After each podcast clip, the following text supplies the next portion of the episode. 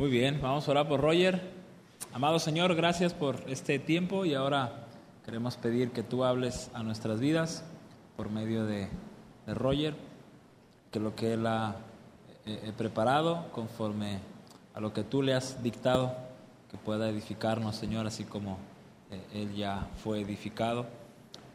Habla, Señor, a través de su garganta y que todos nosotros podamos recibir tu mensaje a través de él. En el nombre de Jesús, amén. ¿Qué tal, hermanos? Muy bien, este, ¿qué les parece si nos unimos todos en una sola filita? No sé dónde les gustaría más, si, las, si ponerse acá o ponerse acá. Bueno, allá son más, es cierto. Si pueden hacerse para acá, chicas, por favor. Ahora sí que ganó la mayoría.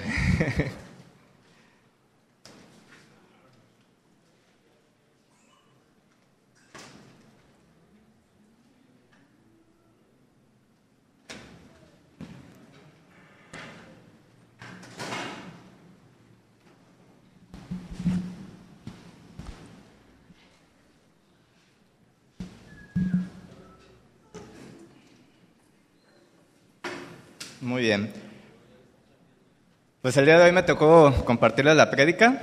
Espero que sea de mucha bendición para sus vidas. Y la prédica del día de hoy, eh, como título, se llama Encuentros con Dios. Y elegí este título, esta prédica, porque creo que una de las necesidades más grandes del mundo, desde su origen de la humanidad hasta hoy en día, ha sido que Dios quiere tener una relación con el ser humano, pero el ser humano es incrédulo de que puede tener esa relación con Dios. Y podemos verlo a lo largo de la historia, como les digo. Ese siempre ha sido el problema más grande en el corazón de cada uno de nosotros. Que no creemos, que tenemos falta de fe. ¿Y por qué la necesitamos? ¿Por qué necesitamos creer? ¿Por qué necesitamos fe? Porque Dios no se puede tocar. Mm, tal vez hoy en día no lo podemos escuchar. Tal vez no podemos tenerlo enfrente de nosotros. Pero Dios existe. Pero como el ser humano necesita el famoso dicho ver para creer, nos cuesta a veces. Nos cuesta a veces creer de que realmente nos puede ver, nos cuesta de que nos puede escuchar, nos cuesta de que realmente eh, tener la plena convicción de que Él existe. Y muchos ateos, muchas personas que no creen en Dios, ¿cuál es su principal fundamento? Pues a ver, enséñamelo. A ver, quiero verlo. A ver, que me hable. ¿Por qué? Porque esa incredulidad se ha apoderado de nuestros corazones y nos impide tener ese esa cercanía con Dios, tener ese encuentro personal con Dios. Y podemos ver varios ejemplos a lo largo de la historia, como Adán y Eva. Ellos no creyeron que Dios los podía castigar si comían del árbol de la vida. Caín, al creer que Dios no se iba a enterar que, podía matar, bueno, al enterarse, al pensar que Dios no podía darse cuenta que había matado a su hermano. Los israelitas, ellos desconfiaron de Dios, de que podía cumplir sus promesas. Los judíos no creyeron que Jesús realmente fuera el Hijo de Dios. Tomás, cuando Jesús resucitó y que él lo vio y que dijo, pues, no, ¿cómo vas a ser tú? No, permíteme meterte los dedos ahí en tu herida para creer que eres tú y que resucitaste. La iglesia primitiva, al no confiar que Jesús iba a regresar por ellos, y hoy en la actualidad, a veces ni siquiera creemos que Dios exista. Y esa incredulidad ha hecho que cada vez el ser humano dude más y más, y le dé flojera buscarlo, y le cueste encontrarlo, y que llegue inclusive a un punto de que ni siquiera ya el ser humano lo intente, de que ya se dé por vencido porque escucha por todos lados que Dios no existe que dice, pues ¿para qué voy a la iglesia? ¿Para qué leo la Biblia? ¿Para qué oro? Porque ya se dio por vencido. dentro de esa incredulidad y dicen, pues Dios ni siquiera existe. Pero fíjate, vamos a una escritura en Salmos 115, del versículo 2 al 7.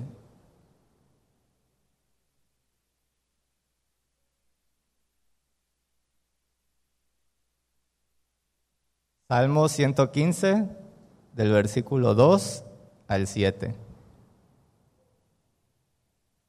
¿Ya están ahí?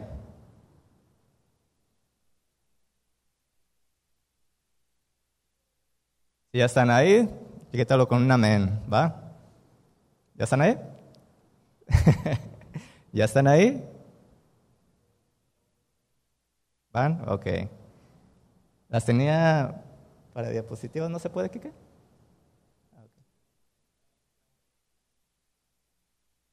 Muy bien. Dice la escritura así. En Salmo 115, del versículo 2 al 7, dice, ¿por qué tienen que decirnos las naciones dónde está tu Dios? Nuestro Dios está en los cielos y puede hacer lo que le parezca. Pero sus oídos son de oro, pero sus ídolos son de oro y plata, producto de manos humanas. Tienen boca, pero no pueden hablar. Tienen ojos, pero no pueden ver. Tienen oídos, pero no pueden oír. Nariz, pero no pueden oler. Tienen manos, pero no pueden palpar. Pies, pero no pueden andar. Ni un solo sonido emite su garganta. Fíjate, traje aquí, junto conmigo, un muñequito que compré en San Miguel de Allende. Está medio fellito, pero en su momento me gustó bastante. y vamos a hacer un experimento.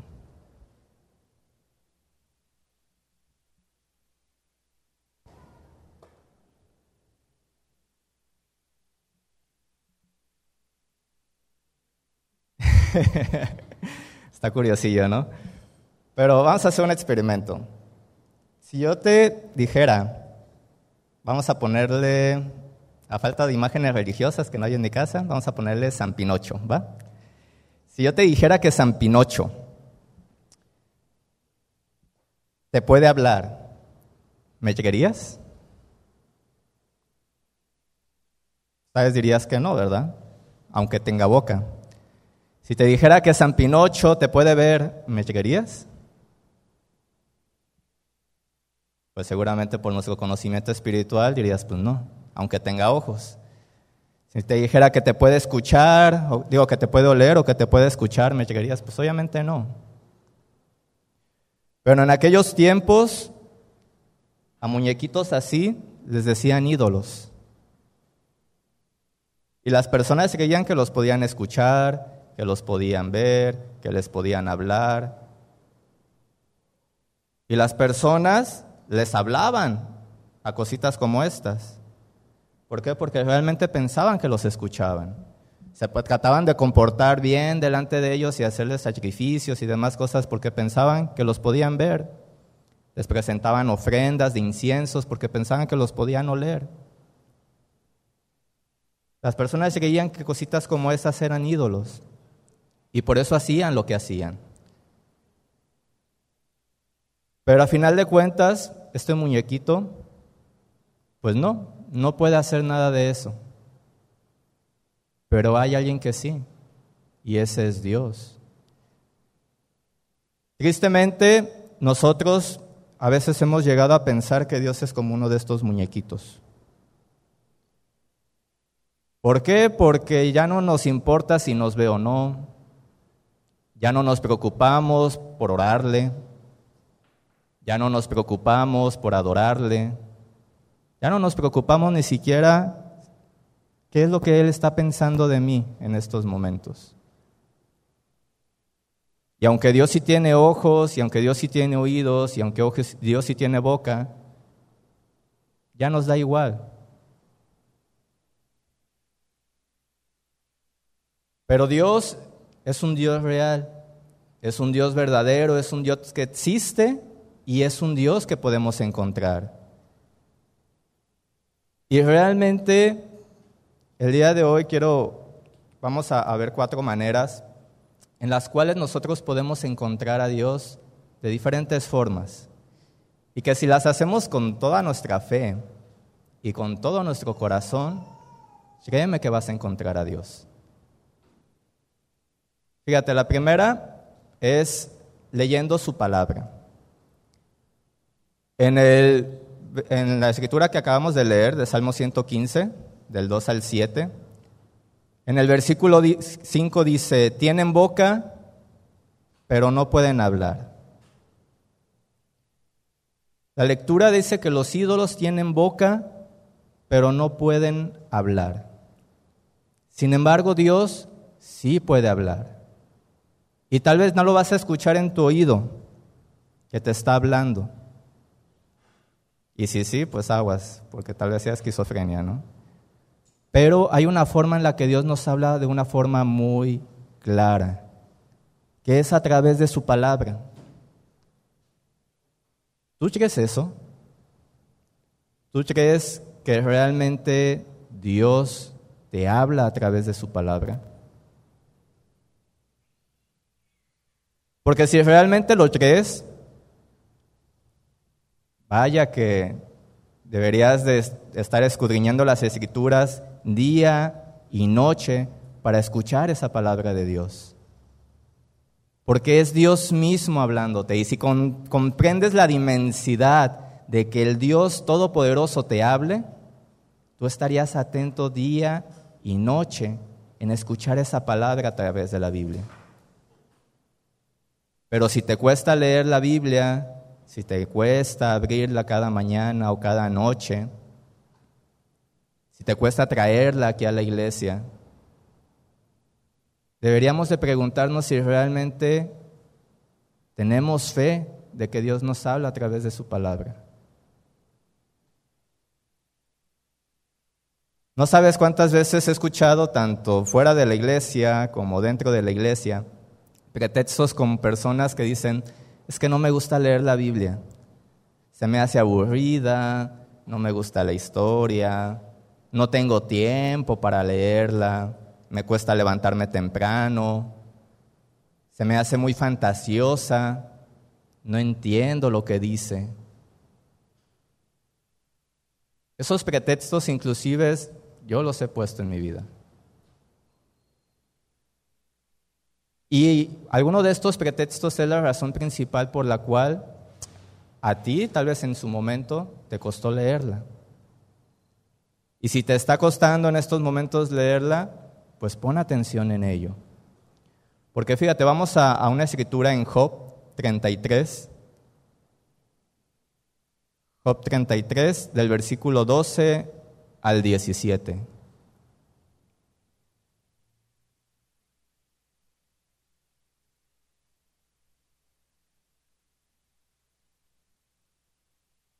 Dice así, Job 33 del versículo 12 al 17. Pero déjame decirte que estás equivocado, pues tu Dios es más grande que los mortales. ¿Por qué le echas en cara que no responda a todas tus preguntas? Dios nos habla una y otra vez, aunque no lo escuchemos. Algunas veces en sueños, otras veces en visiones nocturnas, cuando caemos en el sopor profundo o cuando dormitamos en el lecho. Él nos habla al oído y nos aterra con sus advertencias para apartarnos de hacer lo malo y alejarnos de la soberbia. Dios nos habla de diferentes maneras. Te, habla cuando te levantas cada mañana y te da un nuevo día para vivir. Te habla cuando ves a tu familia sana y salva. Te habla cuando ves a tu hogar que está todo bien, cuando ves a tus amigos, cuando estás en el trabajo, cuando comes. Te habla en cada momento. Pero cuando tú lees su palabra, Dios está esperando a que tú abras la Biblia para darte un mensaje especial, un mensaje para tu vida, un mensaje para transformar tu corazón, un mensaje que tú necesitas en esos momentos. Él está dispuesto a hablarte directo a tu corazón. Seguramente tú en algún momento hiciste o te hicieron alguna carta de amor. Cuando tú, vamos a poner el ejemplo de que tú recibiste una carta de amor y que fue de una persona que pues tal vez te gustaba en su momento. Cuando tú abriste esa carta de amor y la leíste, ¿cómo la leíste? ¿La leíste aburrido? ¿O la dejaste para después? ¿Mande? no, obviamente no, ¿verdad? La leíste con toda la atención del mundo y te detenías en cada palabra para saber qué palabras utilizaba esa persona, ¿no? Y la volvías a leer una y otra vez, no importaba el horario, no importaba el día. Prestabas mucha atención a lo que decía ese mensaje. Pues la palabra de Dios en la Biblia es como ese mensaje de amor, esa cartita que Dios escribió para ti y para mí. ¿Lees así la Biblia? ¿Lees así el mensaje de amor de Dios? Porque si no lo hacemos, debemos de pensar qué es lo que nos falta para hacerlo. A mí cuando yo recién llegué a la iglesia, realmente te confieso que a mí me costaba bastante la lectura, porque no la entendía. Yo decía, pues es algo que debo de cumplir, es algo que debo de hacer, y lo veía más como historia que había pasado y que era pues para mero conocimiento. Pero cuando realmente empecé a avanzar en mi comprensión, cuando empecé a avanzar eh, en esa situación espiritual, y empecé a darme cuenta de que realmente era palabra de Dios. O sea, no era cualquier palabra, no era como un libro de historia. Era la palabra de alguien que era un Dios todopoderoso cuando empecé a comprender eso y a dimensionarlo en mi vida, no sabes cómo cambió mi lectura bíblica. Ansiaba, en serio, ansiaba que fuera el día siguiente para continuar con mi lectura bíblica. Porque a veces me quedaba la mitad por cosas de tiempo. Y me quedaba toda esa intriga en todo el día que decía, ay, ¿qué más me habría querido decir Dios, no? ¿Qué más me hizo falta escudriñar en la escritura que leí hoy? Y ansiaba que fuera el día siguiente para continuar con mi lectura bíblica. Ansiaba leer esa carta de amor otra vez. Te invito a que la siguiente vez que tú tengas tu lectura bíblica, lo hagas con esa, esa comprensión que te pongas a meditar en un momento y que antes de que abras tu Biblia, realmente te convenzas a ti mismo que es un mensaje de amor para Dios, de Dios para ti. Pero que te convenzcas realmente. Que digas, lo que lea el día de hoy, realmente es un mensaje que Dios tenía preparado para mí el día de hoy específicamente para mí. y que lo leas así, como algo que Dios tenía preparado y también estaba entusiasmado en que te levantaras al día siguiente, abrieras su Biblia y escucharas ese mensaje.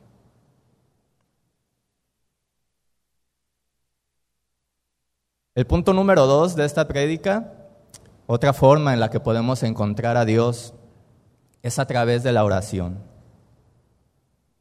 Y ahí en, la escritura principal de Salmo 115, en el versículo 6, mencionaba el autor que dice que los que tienen oídos, pero no pueden oír, refiriéndose a los ídolos.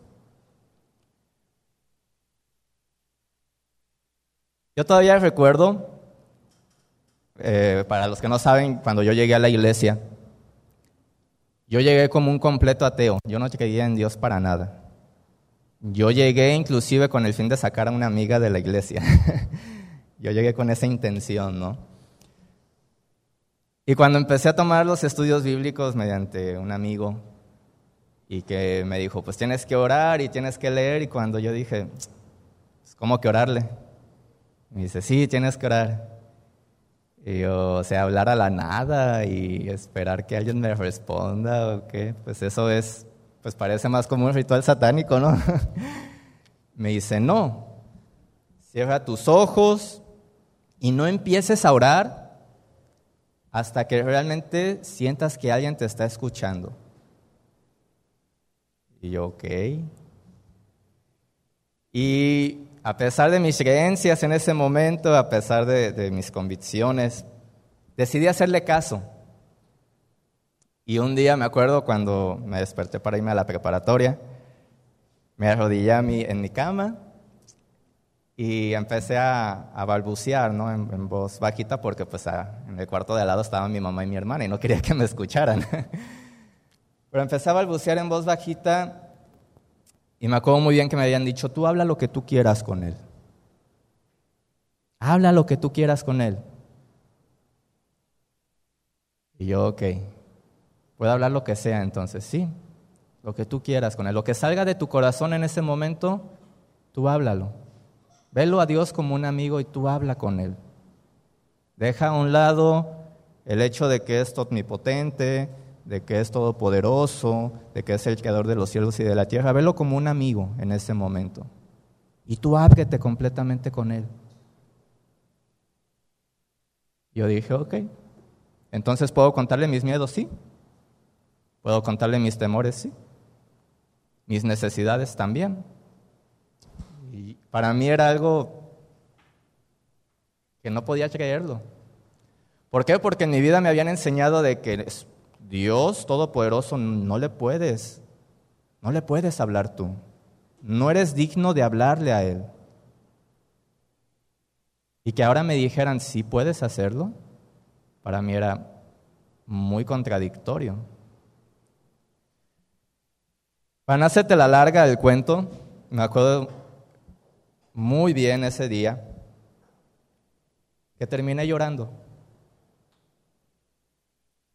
Porque abrí mi corazón de una manera en la cual no lo había hecho en bastante tiempo. Y sentía, créeme que sentía que alguien me estaba escuchando. Que aunque no lo podía ver, aunque no lo podía tocar, sentía que alguien me estaba escuchando. No sentía que estaba hablando al aire. Sentía que alguien me estaba escuchando. Y decidí abrir mi corazón y contarle mis problemas, contarle mis dudas, mis incertidumbres, mis necesidades. Inclusive hasta me acuerdo que muy en mi ignorancia, reté a Dios y le dije, si realmente existes y me estás escuchando, demuéstramelo, ¿no? Y me cayó la boca. Pero me sorprendió cómo realmente Dios sí nos escucha. Cómo realmente Dios está esperando en que en un momento tú te sientes con Él, le des 5, 10, 15 minutos de tu tiempo y platiques como que si fuera tu más grande amigo. Y Dios está atento a cada palabra que sale de tu boca. ¿Cómo sientes cuando alguien te escucha, cuando alguien realmente te escucha? Se siente bonito, ¿no? ¿Por qué? Porque sientes que te está prestando toda la atención del mundo que tú eres su principal, eh, eh, que eres lo único para Él en ese momento y te está prestando toda la atención del mundo. Así yo me sentí la primera vez que oré a Dios. Me sentí especial, porque yo decía, ¿cómo Dios teniendo tal vez tantas cosas por hacer, me está prestando diez minutos de su tiempo para escucharme?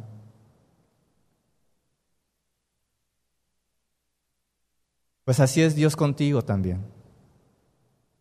Y espero también valores ese tiempo que Dios te está prestando. Y lo hace con amor. Porque ¿qué padre no quiere escuchar a su hijo?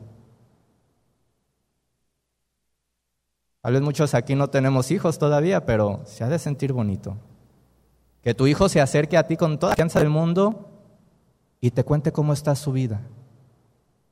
Imagínate cómo se siente Dios cuando tú lo haces.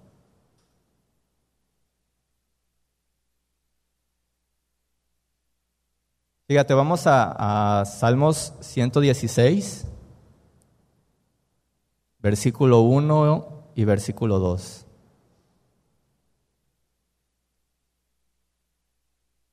Dice la escritura, yo amo al Señor, porque Él escucha mi voz suplicante.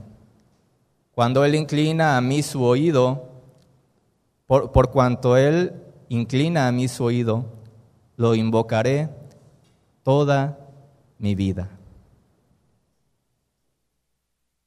Yo amo al Señor.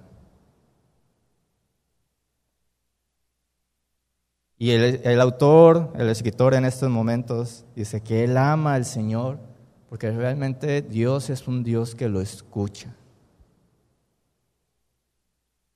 ¿Cuál fue tu última conversación con Dios? ¿Fue una conversación vana? ¿Fue una conversación profunda? ¿Fue una conversación para exaltarte a ti tal vez? ¿O fue una conversación para exaltarlo a Él y agradecerle? Y debes de preguntarte esto porque cualquiera que haya sido tu conversación con Él, la última que hayas tenido, Dios estaba prestando toda, tu toda su atención a lo que le estabas diciendo en ese momento.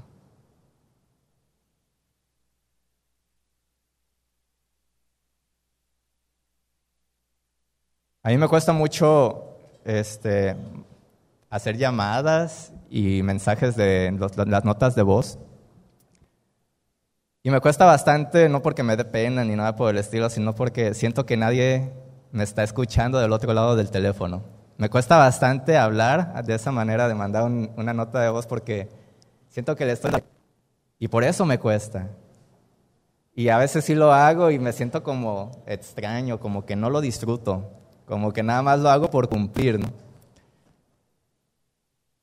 Y a veces así pueden hacer nuestras oraciones.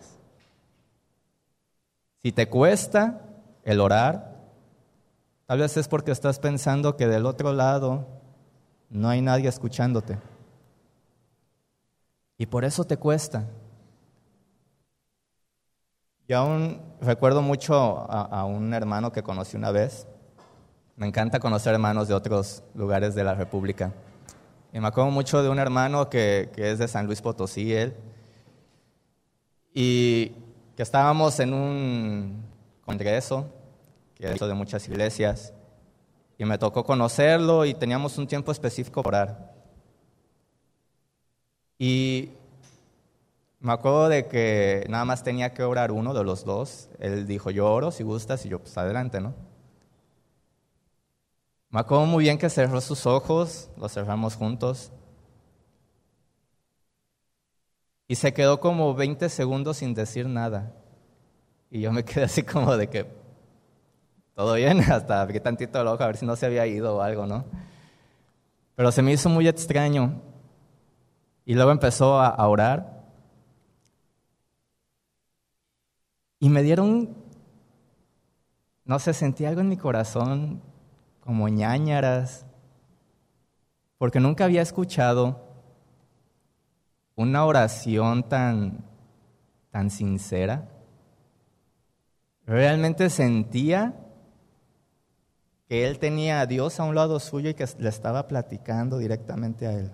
Así sentía su voz, así sentía todo lo que él estaba diciendo. Porque no era una oración extravagante, no era una oración adornada con palabras muy bonitas, sino que era una oración como que si le estuviera hablando a su papá, a su abuelito, a alguien que quería mucho. Y me acuerdo que terminamos de orar y yo no sabía qué decir, porque yo nunca había tenido una oración así. Y me acuerdo que lo único que salió de, mi boca decirle fue, ¿me puedes enseñar a orar? Porque yo quiero hacer lo mismo que tú hiciste hoy. Quiero sentir a Dios con esa cercanía de que Él me está escuchando y hablarle así como tú le hablaste. Y Él me dijo, yo no tengo nada que enseñarte, todo viene en la Biblia. Y yo dije, pues, es verdad, ¿no?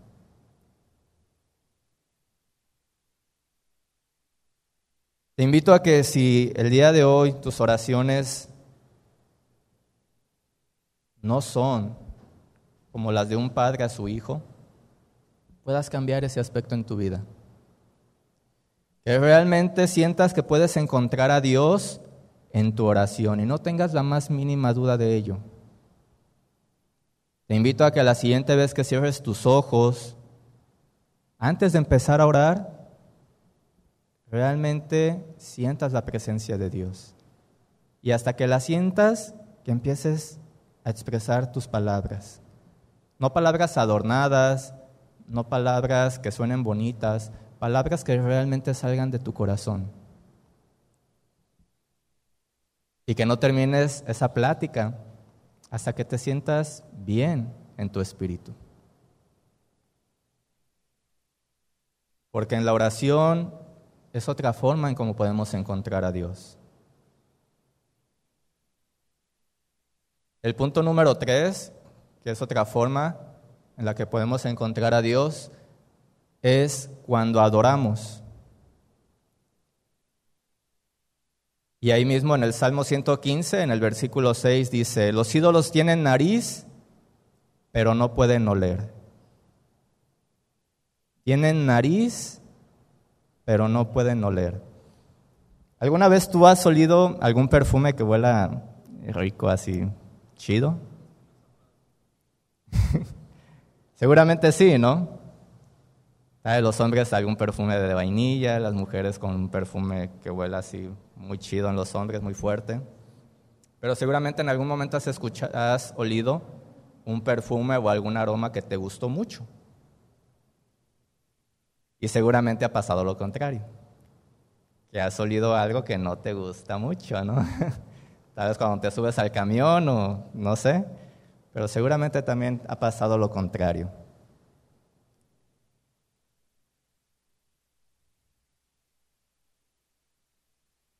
Y ahora te pregunto, ¿alguna vez alguien ha hecho de ti, ha, hecho contigo o para ti algo que nazca de su corazón?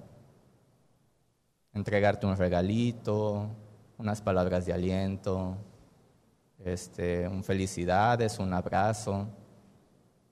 ¿Cómo lo percibes? Lo percibes, lo percibes bonito, ¿no? Es algo que te gusta.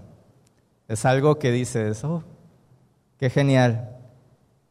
Es un aroma que es agradable a ti. Hay muchas escrituras que hablan eh, acerca de cómo para Dios la adoración que le hace el ser humano a Él es como un aroma agradable. Inclusive, si notaste en las alabanzas de hace ratito, mencionaba una alabanza algo parecido, que la adoración es un aroma agradable ante Dios. Y fíjate, hay una escritura que lo confirma en Juan 12, del versículo 1 al versículo 3. Juan 12, del versículo 1 al versículo 3, que dice, seis días antes de la Pascua, Llegó Jesús a Betania, donde vivía Lázaro, a quien Jesús había resucitado. Allí se dio una cena en honor a Jesús. Marta servía y Lázaro era uno de los, de los que estaba en la mesa con él. María tomó entonces como medio litro de nardo puro, que era un perfume muy caro, y lo derramó sobre los pies de Jesús. Luego se lo secó con sus cabellos y la casa se llenó de la fragancia de aquel perfume. Yo me pongo a imaginar esta escena. Jesús sentado, Marta se acerca y le derrama, le derrama, dice la escritura, un perfume muy caro, un perfume de nardo, a los pies de Jesús. Y que luego María se lo seca con sus cabellos y que la casa se impregna de un olor agradable.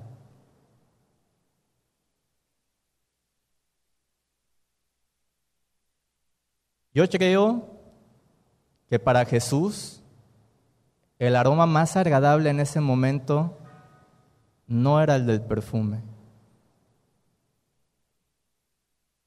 Yo creo que el aroma más agradable para Jesús en ese momento era el del corazón de María. Porque estaba haciendo algo para él de todo corazón. Algo que tal vez le costó muchísimos días de su salario y que María no le importó entregárselo y ponerlo ante los pies de Jesús. Imagínate cómo era el corazón de María en esos momentos. Seguramente olía muy bonito el corazón de María. Y Jesús percibió ese aroma y a Jesús le agradó ese aroma. Un aroma de adoración genuina, de adoración que viene del corazón.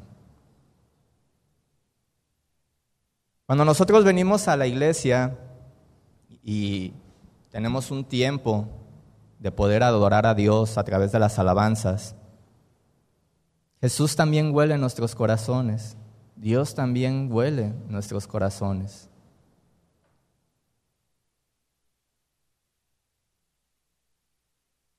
Y me gustaría que te preguntaras, ¿qué es lo que huele Dios en ti? ¿Huele una adoración genuina? Huele, huele una adoración que tal vez te cuesta dársela. O tal vez ni siquiera huele nada porque tal vez no lo adoras.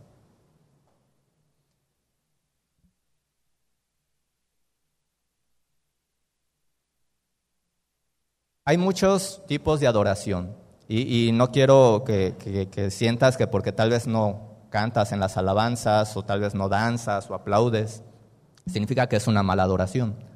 No.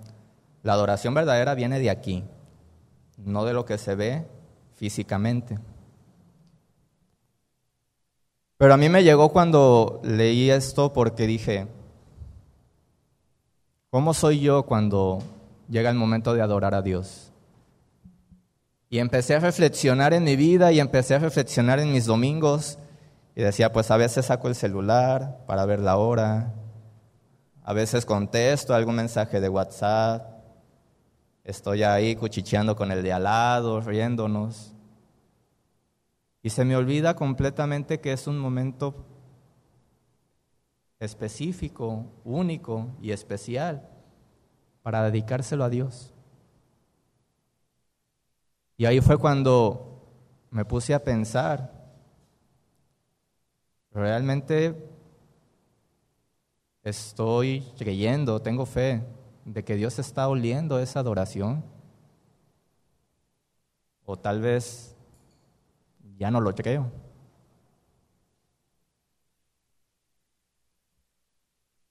Dios huele nuestras adoraciones, huele nuestros corazones y puede resultar para Él un olor agradable o desagradable. A mí me encanta muchísimo el ejemplo de David, de cómo lo mencionan en las escrituras, que realmente sus adoraciones eran, wow.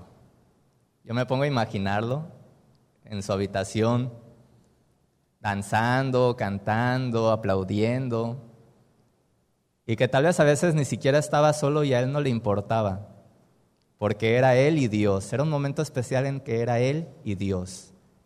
Y que David solamente lo único que le pasaba por su mente era, quiero adorar a Dios.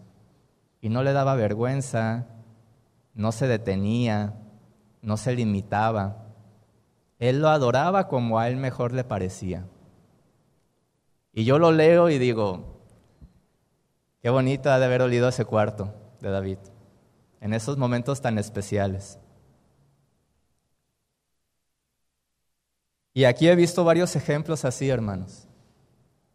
Ejemplos en los que tal vez no aplauden, ni brincan, ni saltan, pero que los veo tan concentrados en la alabanza que digo, eso es lo que realmente Dios quiere.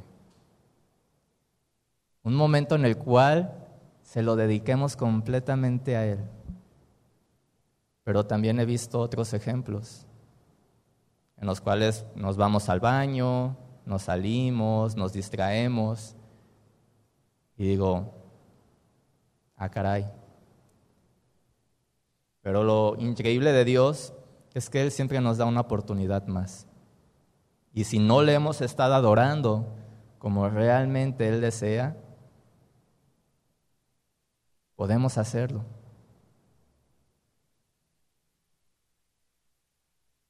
La adoración es otra forma en la que podemos encontrar a Dios, porque es a Él a que le estamos adorando, no a nadie más, solamente a Él. Y por último, la cuarta forma en la que podemos encontrar a Dios es cuando nos arrepentimos.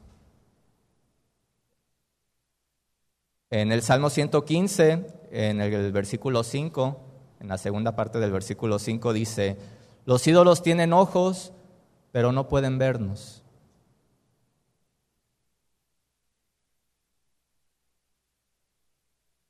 Cuando alguien te pide perdón, es fácil darse cuenta si realmente es un perdón sincero o un perdón nada más de dientes para afuera, ¿no?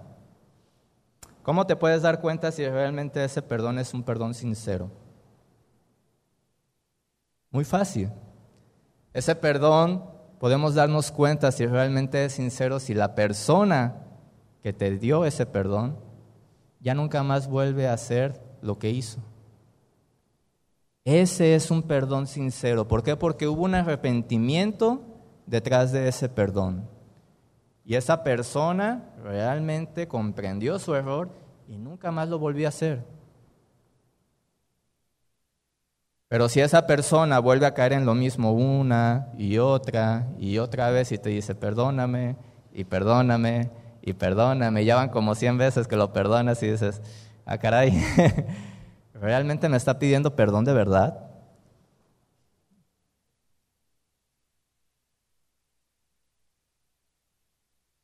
Es triste ver cómo algunas veces nosotros mismos como cristianos todavía no comprendemos lo que es la Santa Cena. ¿Por qué? Porque es un momento especial en el que nosotros tenemos a Jesús, a Dios frente a nosotros y podemos pedirle perdón por nuestros pecados. ¿Y cómo te puedes dar cuenta cuando un cristiano no comprende todavía la Santa Cena? Cuando no llega ese mero día, cuando sí llega, pero está entretenido en otras cosas, cuando sí llega, tomó su Santa Cena, lloró y todo lo que tú quieras, y la siguiente semana o el siguiente mes lo ves haciendo lo mismo. Ahí es cuando te puedes dar cuenta, creo que me falta todavía comprender la Santa Cena. Me falta comprender ese momento especial en el cual yo tengo con Dios para arrepentirme. Y a veces nos aburrimos, a veces nos salimos de la iglesia, a veces pasan los días y nuestra vida sigue siendo la misma. Pero cuando realmente tienes un momento en el cual encuentras a Dios a través de esa santa cena y te arrepientes, Créeme que tu vida ya no vuelve a ser igual. Y ahí está el ejemplo máximo de los apóstoles cuando comprendieron la cruz de Jesús y de ser personas que negaban a Jesús, que lo abandonaron, que lo dejaron en el momento que más lo necesitaban. Cuando comprendieron esa santa cena, cuando comprendieron la cruz de Jesús y se arrepintieron, gracias a esa cruz, gracias a ese sacrificio que Jesús había hecho por ellos, tú los puedes ver después como héroes de la fe.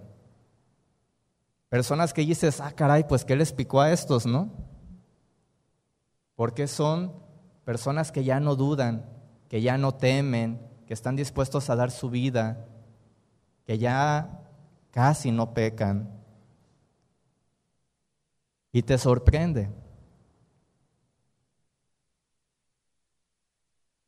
Y yo me puse a meditar en mi vida cómo yo estoy tomando ese momento tan especial. Y te confieso que a mí me costaba bastante, yo lo veía como una ceremonia, por así decirlo. el cual yo lo veía como un momento en el cual, ah, pues lo hacemos cada, cada semana o lo hacemos cada mes. Yo decía, pues si falto esta vez, pues puedo ir a la siguiente, pues no importa.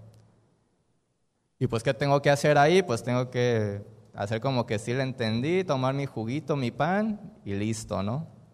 Todos van a pensar que todo chido con mi relación con Dios. Así yo lo veía realmente.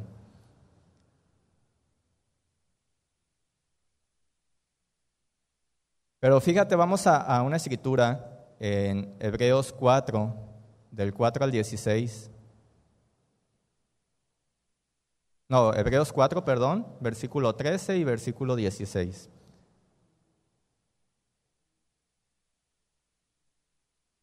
Hebreos 4, versículo 13 y versículo 16 dice, Ninguna cosa creada escapa a la vista de Dios todo está al descubierto, expuesto a los ojos de aquel a quien hemos de rendir cuentas.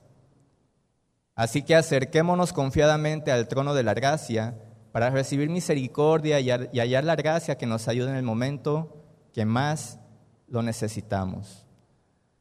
Cuando yo estaba reflexionando en mi corazón y que me preguntaba, ¿qué está pasando conmigo? ¿Por qué todavía no logro comprender ese mensaje tan especial? ¿Por qué todavía no logro apreciar ese momento de arrepentimiento genuino? Llegué a la conclusión de dos cosas. Una, no creía que realmente Dios viera mis pecados. Yo pensaba que podía eludir a Dios. Que si mentía, tal vez si no lo decía tan fuerte, tal vez Dios no me iba a escuchar que si veía pornografía, tal vez si lo hacía ahí a escondidas, tal vez Dios no me iba a ver. Que si me enojaba y no lo expresaba, nadie se iba a dar cuenta de eso. Y yo creía, Dios no se da cuenta de mis pecados.